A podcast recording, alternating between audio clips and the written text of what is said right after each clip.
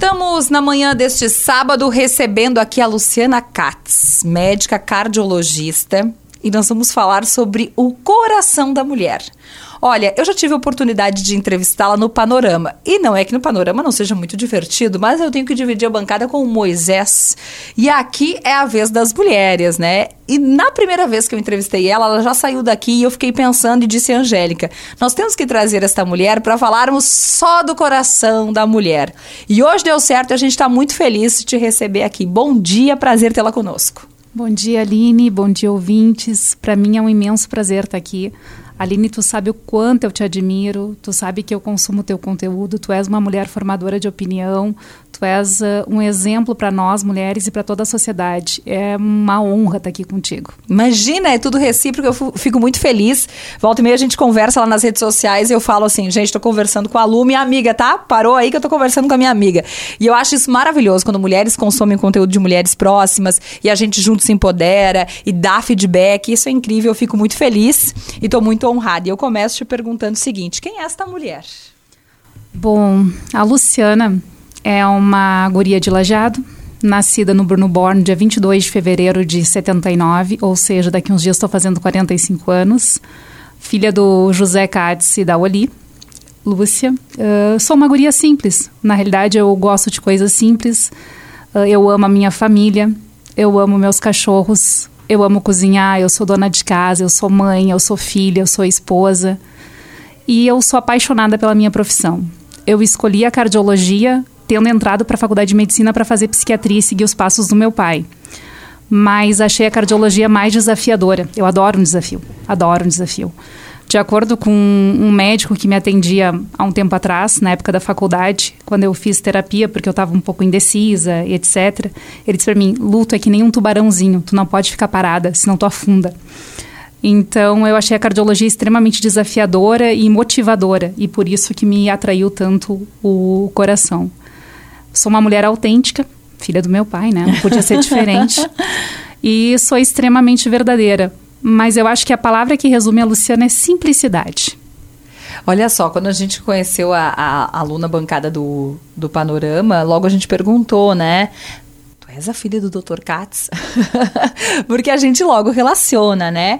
E, então foi ele, eu, já, eu iria emendar essa pergunta, foi a, a medicina em casa que te motivou a ir para essa área também. Sim, meu pai com certeza é um grande ídolo que eu tenho.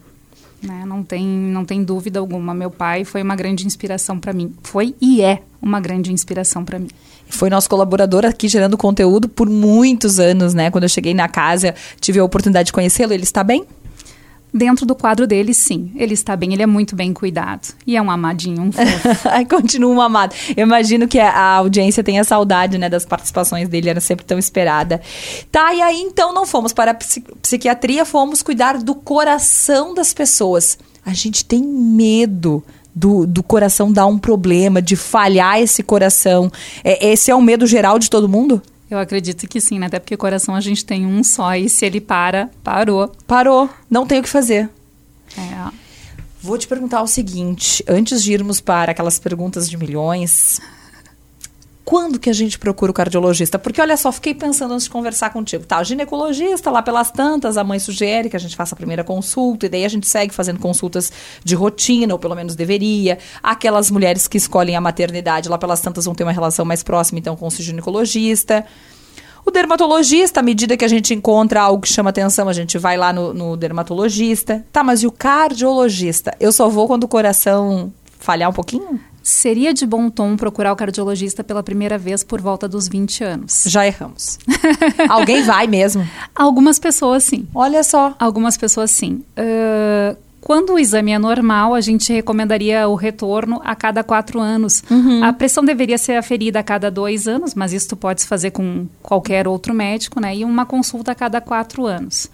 Esse período vai mais ou menos até os 35 anos, onde a gente recomenda uh, as consultas ficarem mais ou menos a cada dois anos, e a partir dos 40 anos, consultas anuais. Tem que ir no cardiologista, então, fazer rotina como se fosse qualquer outro médico. É de bom tom. Olha aí. Bom, Eu imagino que boa parte da audiência que nos acompanha agora só bateu na porta lá do cardiologista quando realmente sentiu algo que não estava certo. O que, que seria, assim, a primeira coisa que. que para quem está nos ouvindo agora sequer um dia pensou em ir no cardiologista, o que, que seria a primeira coisa, assim, bah, agora eu tenho que ir? Tem alguma coisinha aqui que não está quando que eu sei? Na realidade, a gente deveria ir sem sentir algo. É, gente, né? já, já, já, já, já aprendemos, né? Não fomos. A prevenção é, é a melhor estratégia, sempre, né? Mas qualquer dor no peito, qualquer desconforto torácico, falta de ar, uma redução da capacidade física para as atividades diárias, aumento da pressão arterial, alteração nos índices de glicemia ou de colesterol, também são coisas que poderiam levar à procura do cardiologista. Agora a pergunta de milhões, então, já que falamos de dor no peito, o coração dói? Dói. Não só de amor.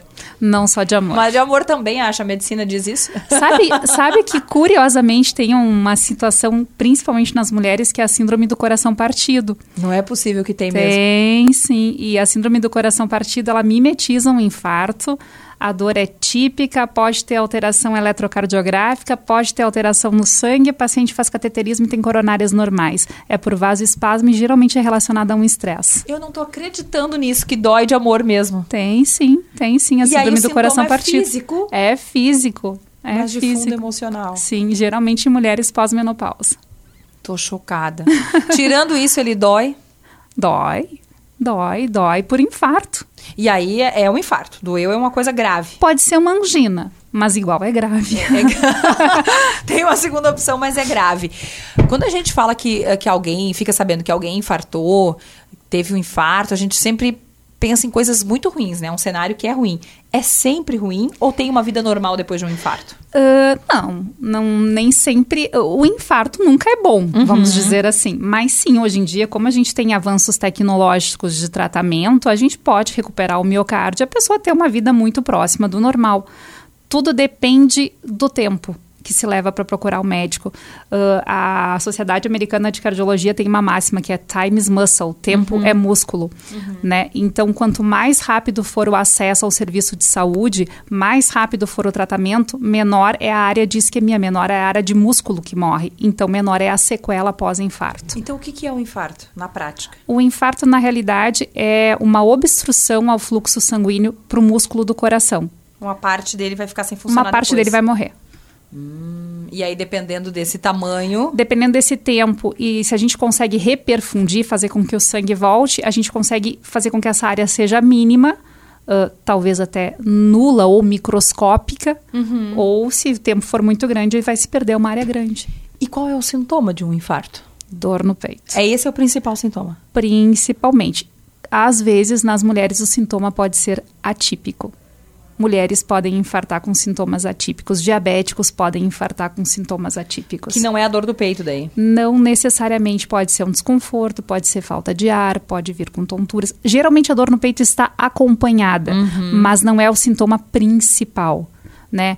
O sintoma, vamos dizer assim, a descrição clássica do infarto é uma dor no peito em aperto, como se fosse um elefante sentando, uma dor forte, né, com sudorese e sensação de morte iminente. Isso seria, vamos dizer, uma descrição de livro uhum. de infarto, mas nem todo mundo infarta assim.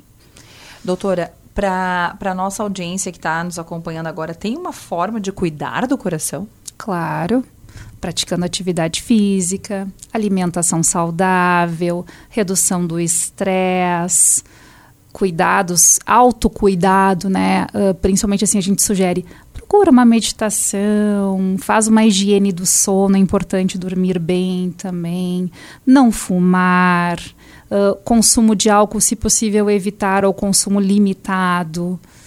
Uh, basicamente, esses seriam os principais. Uma vida saudável, uhum, né? Uma, uma vida saudável. Alimentação bem rica em verduras, frutas. Isso é cuidar do coração. Isso é cuidar do coração. E quando eu falo exercício físico, pro coração, seriam 150 minutos por semana. Nem é tanto assim, né? Uhum. 30 minutos cinco vezes, 50 minutos três vezes. Qualquer atividade física. Caminhada, por exemplo. Tá valendo. Uhum.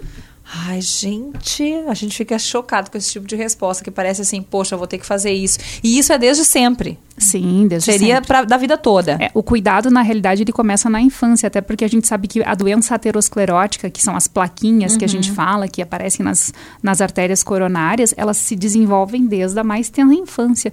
Tem documento até de feto com, com plaquinha já na, na vida intrauterina, né? E fator de risco?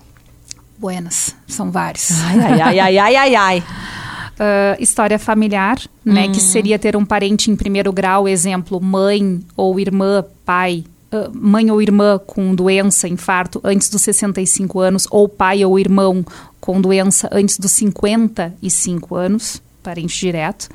Uh, hipertensão, diabetes, aumento do colesterol, estresse, tabagismo.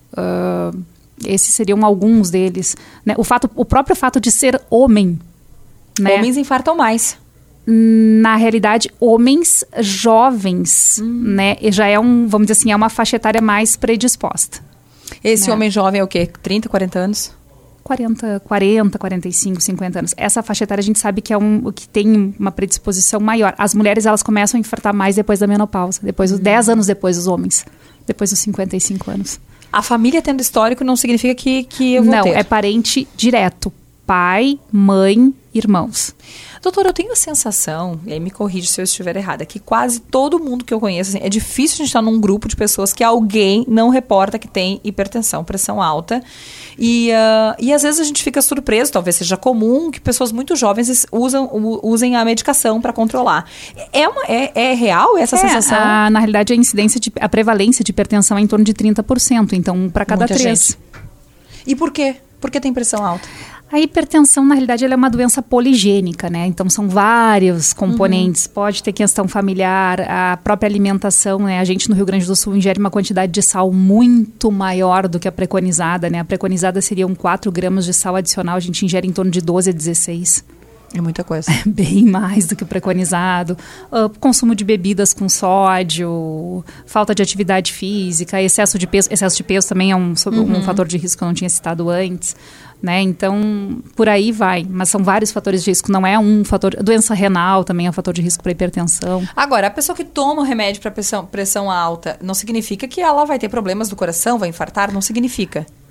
Ou ela tem um fator de risco. Uhum. Não quer dizer, ela tem que manter a pressão dela muito bem controlada. Né? Só isso, mas não quer dizer que ela vai infartar por ser hipertensa. De forma alguma, se ela é um hipertenso controlado, e, né? e o sintoma que, para quem está nos acompanhando agora, nunca não, não toma medicação, não sabe que tem, qual é o sintoma da pressão alta? Hipertensão pode ser uma doença silenciosa. Não é possível. Não tem algo, um incômodo. Não. E aí vai perceber num estágio avançado. Por isso que é importante a gente verificar a pressão, por isso que é importante a gente procurar o médico, às vezes para fazer simplesmente uma revisão de saúde. E qual é o ideal? Porque está todo mundo nesse momento pensando em medir a pressão. Então, uh, o ideal, a gente tem o que a gente chama de uh, ideal perfeito, uhum. tá? Seria o 12 por 8, 12 por 7. Isso é o perfeito. Considera-se hipertenso pela Sociedade Brasileira de Cardiologia acima de 14 por 9. Uhum. Entre esse 12 por 7, 12 por 8 e o 14 por 9 é o que a gente chama de pré-hipertenso. Uhum. Mas já é um paciente que já tem uma predisposição que teria que corrigir hábitos de vida para não se tornar um hipertenso. Então, o ideal é ter 12 por 8 ou menos. E o menos, tudo bem, não tem problema. Se não for um menos, muito menos, sim. Não, não tem problema. É que tem pessoas que têm uma constituição física menor, são, são, vamos dizer assim, mais magros, né? Tem um biotipo mais magro, que realmente tem 9 por 6, né? 8 por 6, e também é a pressão deles. Uhum, tá né? se sentindo bem. O calor faz as pessoas infartarem mais ou o frio? O frio. Hum, o frio, quê? porque predispõe a uma vasoconstrição ao fechamento do vaso, né? E por que que... Olha eu agora, já que é o frio. E essa, essa lenda de que as pessoas infartam mais na praia? Não é real? Hum, é uma lenda popular? Olha, é não uma tem uma lenda. justificativa? Não, não teria uma justificativa. É, geralmente é no frio e nas primeiras horas da manhã, na madrugada. Nas primeiras horas da manhã. É o horário que tem maior incidência de infarto, entre meia-noite e seis da manhã. Doutora, a quem fica com. Algumas pessoas, voltando à pauta do infarto, podem ficar com um, um, dano físico por conta. É, não é um dano aparente. Normalmente é uma diminuição hum. na capacidade física, né? Seria uma falta de ar uma limitação física nesse sentido para fazer esforços. É diferente do AVC que às vezes isso, a gente fisicamente percebe. Isso, é diferente, é mais uma limitação de capacidade física no sentido de falta de ar mesmo, não consigo subir uma escada hum. que eu canso. O AVC tem relação com o coração? Na realidade, vamos dizer sim e não, uhum. tá? Porque o AVC é, uma, é um evento isquêmico no cérebro. né? Mas o endotélio, que é a parte dentro dos vasos, a, a, se o AVC for isquêmico, né? O endotélio, que é a partezinha interna do vaso, ele é igual em todos os sítios vasculares. Então, se eu tenho placa na carótida que leva a irrigação uhum. para o cérebro, eu posso ter placa na coronária que leva a irrigação para o coração. Então, pode ter uma relação? Pode. Uma pauta bem voltada para as nossas mulheres que nos acompanham agora é a hipertensão na gestação identifica na gestação, é por conta da gestação, trata com o cardiologista na gestação, tem que procurar o cardiologista depois? Então, uh, a, a, hipertensão, existem dois tipos de hipertensão na gestação. Uhum. A hipertensão da gestação, que ela se desenvolve antes das 20 semanas, e a pré-eclâmpsia, que se desenvolve após as 20 semanas e é acompanhada por uh, edema, uhum. uh, por proteinúria, é importante. Tá? Uh, ambas as duas, qualquer um dos dois casos, é necessário acompanhamento, sim. Né? O ginecologista geralmente encaminha para o cardiologista para que o cardiologista faça acompanhamento. Uh, é utilizado medicamento e 20% das pacientes, ou seja, uma para cada cinco, podem permanecer hipertensas após quatro semanas. Que a, geralmente a hipertensão ela pode se sustentar até quatro semanas do pós-parto. Uhum. E aí principalmente na pré-eclâmpsia, e depois ela regride, né? E a tendência é que uma a cada cinco fique hipertensa, então ela vai precisar continuar tratamento depois. E tem causa, doutora? Às vezes a causa é a gestação. A própria gestação. Quando ela é puramente gestacional, ela pode se pode se resolver, né, com o parto, uhum. né? Ou às vezes ela perpetua. Mas geralmente a causa é a gestação mesmo. A própria gestação. Uhum. Olha só, porque também, assim, não é tão incomum a gente ouvir relatos, não, não, né? Não é, não E é pode resultar no, no, no, parto antecipado. Sim, sim. A, a pré-eclâmpsia cursa muitas vezes com parto prematuro, né? Hoje, no teu consultório, são mais homens ou mais mulheres? Mais mulheres. Mas porque elas são mais atenciosas com a saúde? Acredito que sim, as mulheres se cuidam mais. Isso é real mesmo? Sim, sim, sem sombra de dúvida. Eu acredito que até pela cultura da mulher já procurar o ginecologista desde cedo, já ter essa, esse autocuidado mais incutido né, na sua rotina, ela procura mais o médico. Uh, agora, geralmente, o que, que eu percebo é que os homens têm casos mais graves. Mas aí porque já procuram mais tarde? Provavelmente pela busca mais tardia. Olha aí, gente, não, nós temos que, temos que chamar atenção. É, é, muito frequente profissionais da saúde relatarem, né, de que, por exemplo, o marido só foi porque a esposa foi e motivou. E, e, chama atenção porque, de fato, é, é, a cada profissional de áreas diferentes a gente percebe que a mulher tem essa atenção um pouquinho maior, né? Vai mais cedo, vai com mais frequência, leva mais a sério. Quase 65, 35. É uma porcentagem uh. bem diferente. Olha aí. É. Doutora, se falou muito também nos últimos uh, meses, e por conta talvez até mesmo da pandemia, sobre os efeitos das vacinas no coração. Tem algo real sobre isso ou isso é outra informação que a gente vai recebendo e replicando assim, a ouvir dizer, mas nenhum profissional validou? Então, uh, tanto a vacina quanto o vírus, uhum. porque a vacina é feita uhum. com, com base no vírus. E sim, tá? O vírus do o coronavírus, ele pode sim causar miocardite, tá? Que seria uma inflamação do músculo cardíaco levando à insuficiência cardíaca. Ele pode causar pericardite, que é uma inflamação da, da membrana que reveste o coração, e ele também predispõe a fenômeno trombótico, né? Então, podendo aumentar a incidência de infarto. Mas isso tanto o vírus quanto a vacina, né? É, é complicado a gente dizer que é a vacina só causa, o vírus também. É, temos pacientes que ficaram com, com danos, com necessidade de acompanhar mais de perto o coração por conta de ter tido a doença? Uh, eu tive alguns casos de pacientes que tiveram miocardite pós-Covid, uh, sim. Olha só, são os reflexos da, doen da, da, doença que às vezes a gente acaba não acompanhando por conta do, do próprio movimento, né? A pandemia eh, cessou e às vezes a gente não tem a noção do quão esses pacientes vão ter que cuidar de várias coisas aí a partir de dificuldades que tiveram justamente por conta da doença. Então a vacina é um baita esclarecimento, porque a gente acaba, não só a vacina da Covid, mas a da Covid mais ainda, a gente ouve dizer né, que pode prejudicar o coração, mas não tem essa validação. Então pode tanto quanto a própria doença. Sim, sim. E miocardite viral a gente pode ter por qualquer vírus.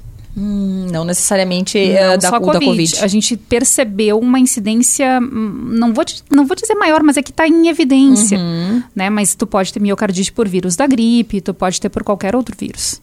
Doutora, quando um, uma pessoa, um atleta, infarta, né? T- Não é que seja ah, comum, mas hoje a gente também percebe que essas notícias, esses fatos eram divulgados tão raramente, agora parece que com frequência acontecem, né? Caiu em campo. Por que, por que isso acontece em atletas? Porque visivelmente eles estão dentro do peso ideal, praticam atividade física, a gente acredita que tenham uma alimentação equilibrada. Na realidade, nos atletas, nem tanto é infarto, mais é arritmia. Hum, são coisas distintas. Isso. Os atletas, muitas vezes, eles acabam desenvolvendo algum grau de cardiomiopatia hipertrófica, que é um pouco, o músculo fica um pouco mais ah, espesso em função do treinamento. É o que a gente chama de coração do atleta, tá? E alguns podem ter uma cardiomiopatia hipertrófica ah, doença mesmo, algum grau de hipertrofia maior, tá? E isso, todas as áreas de hipertrofia, elas podem ter algum grau de fibrose, que seria algum grau de mortalidade celular, porque as- é- o coração ele é um músculo, como qualquer músculo que a gente tem. A partir do momento que tu aumenta a resistência, o músculo cresce. Quando ele cresce muito, pode se romper algumas fibras ali e criar uma área de cicatriz. E nessas áreas de cicatriz no coração se predispõe a formar áreas de arritmia. Então pode, na maioria dos casos que a gente vê esses atletas tendo morte súbita em campo, geralmente é por arritmia mesmo. Eles têm, ah, não tem como prevenir essa situação, é da própria condição física do atleta. É, que que eu vou te dizer? Pode ser prevenido? Pode. Pode. Até pode, mas é que a, arritmia, naquele momento, ela surgiu. Hum, não teria como evitar. É, aquele caso não, mas talvez fazendo exames mais seriados, detectando com ressonância, área de fibrose. Só que aí o atleta teria que parar de treinar. Ah, sim, identificando não tem outra forma. E essa é a causa da morte súbita? Provavelmente nas- nos atletas que a gente mais vê, sim. E existem outras causas de morte súbita? Olha, alguns até podem ter infarto também, mas, mas nos casos dos atletas, futebol, coisa assim, o que mais acontece é arritmia mesmo. O voltei à pauta do infarto, mas é que agora eu pensei sobre isso. O infarto sempre eu vou ter chance de procurar ajuda, de sinalizar que eu estou tendo algo que eu posso não saber que é um infarto, ou tive um infarto morri. Depende. Eu e as minhas perguntas, mas vamos lá, né? Porque a gente ouve Não, todo é tipo que, de é que assim, ó, por exemplo, a gente pode ter um infarto com uma obstrução de uma coronária, ãh, pegando uma área de músculo importante, mas que a gente ainda consiga o coração batendo. E aí vai pro pronto atendimento, dá tempo. Eu tenho tempo. Eu posso ter um infarto de uma coronária importantíssima, com uma área grande de morte de coração e até com ruptura do coração, porque morreu muito músculo e em seguida o coração Uhum, parou. parou e né, se rompeu. Como, vamos dizer assim, como se criasse um furinho. Porque... E aí, não vou conseguir salvar esse paciente. Não dá tempo. Não dá tempo. Então também é uma morte súbita. Morte súbita. Ahn, eu posso ter várias situações onde eu posso ter um infarto importante com uma arritmia grave. Morte súbita. Não dá tempo nem de, de identificar, talvez, o que está acontecendo. É, é que às vezes não é que não dê tempo, mas é tão fugaz que não consegue chegar a ter atendimento. Atendimento. Isso. E quem está nos acompanhando agora, identificou algum desses sintomas, tá, num, tá, tá com um familiar, identificou, faz o quê? Sai correndo para o hospital. O ideal é chamar atendimento médico. Chamar atendimento. Não tem o que chamar possa ser feito. médico. Até porque às vezes se tu vai levar a pessoa sozinha e a pessoa tem um- um- uma intercorrência dentro de um veículo, o que que tu vai fazer? Uhum. Então o mais correto é chamar atendimento médico, né? Não tem um, prim- um primeiro socorro para isso. É, é que é difícil um leigo fazer um primeiro ah, socorro. entendi, entendi. Tem que né? chamar então, o correto seria médica. chamar o SAMU, o SOS, né? Uhum. Um- esse tipo de atendimento, vamos dizer assim, um atendimento especializado para que seja prestado um atendimento pré-hospitalar ah, adequado, né? Crianças podem ter problemas do coração? Muito raro. É. Muito raro. Geralmente, criança, quando tem problema cardíaco, é congênito, né? Já nasceu, Nasceu com com algum defeitinho. Isso. E hoje também. Ou é- arritmia. Arritmia em criança pode acontecer, mas são, são coisas mais raras de, de se perceber. Hoje essas situações dos bebês, né, que tem alguma dificuldade, tem algum al- alguma condição do coração, já se identifica na gestação, né? Sim, sim. Geralmente a gente faz agora essa eco cardiofetal, né, de rotina, então é mais fácil de se identificar.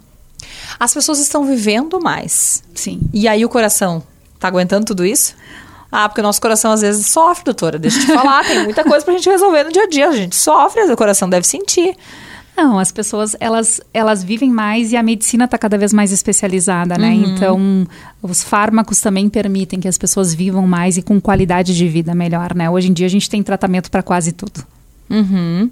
E, e, ah, tomar, tomar remédio, né? Comprar lá o remédio, tomar para outras coisas, não necessariamente coração, né? Porque hoje a gente tem uma facilidade que antigamente a gente não tinha. O alcance, bom, algumas medicações estão literalmente ao alcance da nossa mão na, na gôndola da farmácia. E a própria mídia tratando de algumas medicações que parece que elas vão revolucionar e vão, vão nos salvar sem que a gente consulte um médico para isso. Pode fazer mal ao coração? Alguns medicamentos, sim. Porque né? quando a gente vai ler lá nas contraindicações, muitos dizem algo sobre. Um próprio antigripal pode aumentar a pressão arterial e dar taquicardia.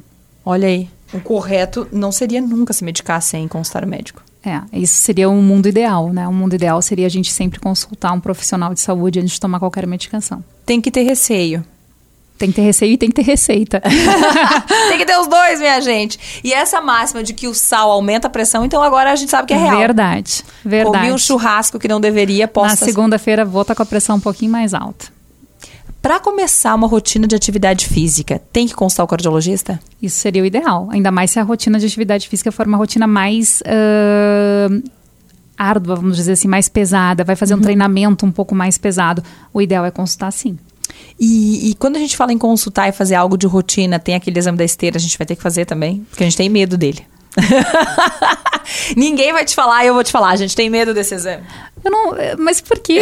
mas é, mas é, é que, é que, na realidade as pessoas existem. Isso, isso ontem até um paciente me trouxe. As pessoas existem a, a fantasia de que tem que caminhar muito tempo. E na realidade, na ergometria, a gente caminha o necessário para o coração acelerar.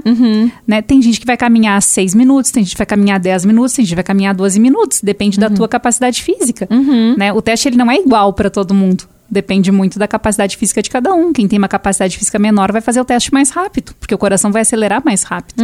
Né? Quem tem uma capacidade física maior vai fazer um teste mais longo. Então é, é muito relativo. Mas sim, o ideal é a gente avaliar com teste de esteira, sim. O- a esteira vai, vai- é para saber como que o coração está reagindo àquele, àquele exercício, àquele, àquela atividade? É para ver a capacidade que o coração tem ao exercício, para ver se muda, se ele sofre algum tipo de isquemia, se diminui o suprimento sanguíneo no esforço, se ele desenvolve alguma arritmia no esforço, se há alguma alteração importante ou não. Coração pode parar de bater quanto tempo? Ou ele não, nem pode? Ai, ele pode. Ele pode. Durante o sono até pode acontecer da gente fazer uma pausa mesmo. Dá uma paradinha. Dar uma paradinha. As pausas, o ideal é que elas não superem dois segundos. Segundos, dois segundos. Fora isso, temos um problemão. É, na realidade a gente até é permissivo com pausas um pouquinho maiores, tá? Mas até 2 segundos, 2.1, 2.5, tranquilo. Maior do que isso é complicado. Essas dificuldades que a gente tem do sono, a apneia do sono, pode estar pode estar prejudicando o coração também. Sim, a apneia de sono ela aumenta a probabilidade de desenvolver hipertensão arterial. Hum, gente, tá tudo ligado com o coração. Tá tudo ligado com o coração. Inclusive dor de amor, que a gente descobriu agora que pode doer. ele- Não é possível e as mulheres vão sentir mais. Olha, que, Pode sim. que loucura isso. A menstruação, o começar o período menstrual e depois lá a, a menopausa, também pode trazer reflexos? É, o, o período fértil ele protege o coração. O estrógeno, né, o hormônio que a gente produz, ele é cardioprotetor. Por isso que a mulher na menopausa, ela aumenta o risco da doença cardiovascular, porque ela acessa a produção do estrógeno. Então essa- ela aumenta a chance de hipertensão e de doença cardiovascular Depois lá na menopausa. na menopausa. Essa relação de alguns anticoncepcionais com trombose vai impactar no coração? É, aumenta o risco de qualquer doença trombótica. Então, pode aumentar até o risco de ter um infarto também por trombose. Um infarto, AVC, trombose venosa. Pode estar relacionado. Pode estar relacionado, sim. Como tá difícil a vida da mulher. Não é fácil.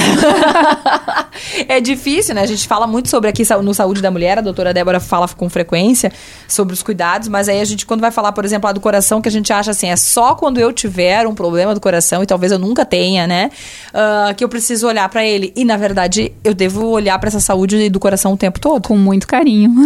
É, olha só, o coração dói, gente. Ah, jovens podem infartar, mas um índice muito menor, é isso? Isto. Mas podem. É raro, mas É raro. podem. Podem. Geralmente, o que a gente percebe jovens infartando só quando tem alguma doença de base mais importante. Teria uma hipercolesterolemia familiar muito importante, diabetes, alguma condição de base que prejudique. Drogas, energético. Taquicardia e hipertensão. Tá, tem relação. Sim. Cocaína, infarto por vasoespasmo. Olha aí. E aí sim, daí, normalmente Aí, no sim. público mais jovem, né? Isso, isso. Aí seria uma situação onde a gente pode ver infarto em jovens. Vamos só repetir antes de fechar. Com que idade eu devo, então, bater a porta do cardiologista? 20 anos, seja bem-vindo.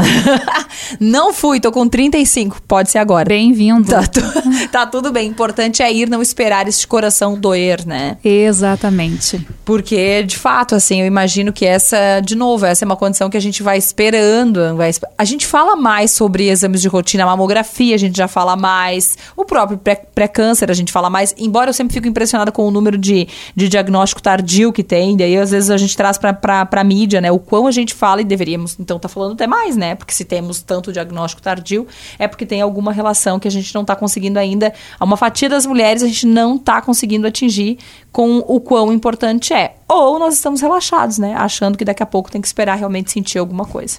É verdade. É que o, eu, eu sempre tenho uma máxima: o coração ele tá ali quietinho, ele não aparece. Os vasos estão quietinhos, eles não aparecem. Tudo que aparece, as pessoas se preocupam. Né? Ah, seja a questão de saúde ou mesmo a questão de estética. Tudo que aparece, há uma atenção maior. Tudo que está quietinho, as pessoas parecem que não, não dão importância.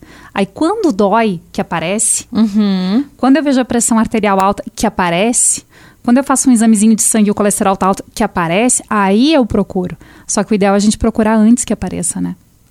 Doutora, agradecer demais sua participação aqui conosco, que tenhamos mais oportunidades de falar sobre o coração, né, dos homens e das mulheres, claro, mas hoje a gente aqui se dedicou a falar mais do coração das mulheres e procurar ajuda, procurar orientação de qualidade, né, porque de novo, acho que a internet está aí para nos ajudar, mas também a gente não pode só dar um Google, tem coisas que são mais sérias do que um Google, né, de pesqui- vou pesquisar lá essa dor no coração, talvez o, o- a resposta não vai ser assertiva, né. Muito obrigada por nos ajudar com essa pauta tão importante. Eu que agradeço a oportunidade. Conversamos com a médica cardiologista Luciana Katz, aqui conosco no Papos de Mulher da Manhã deste sabadão.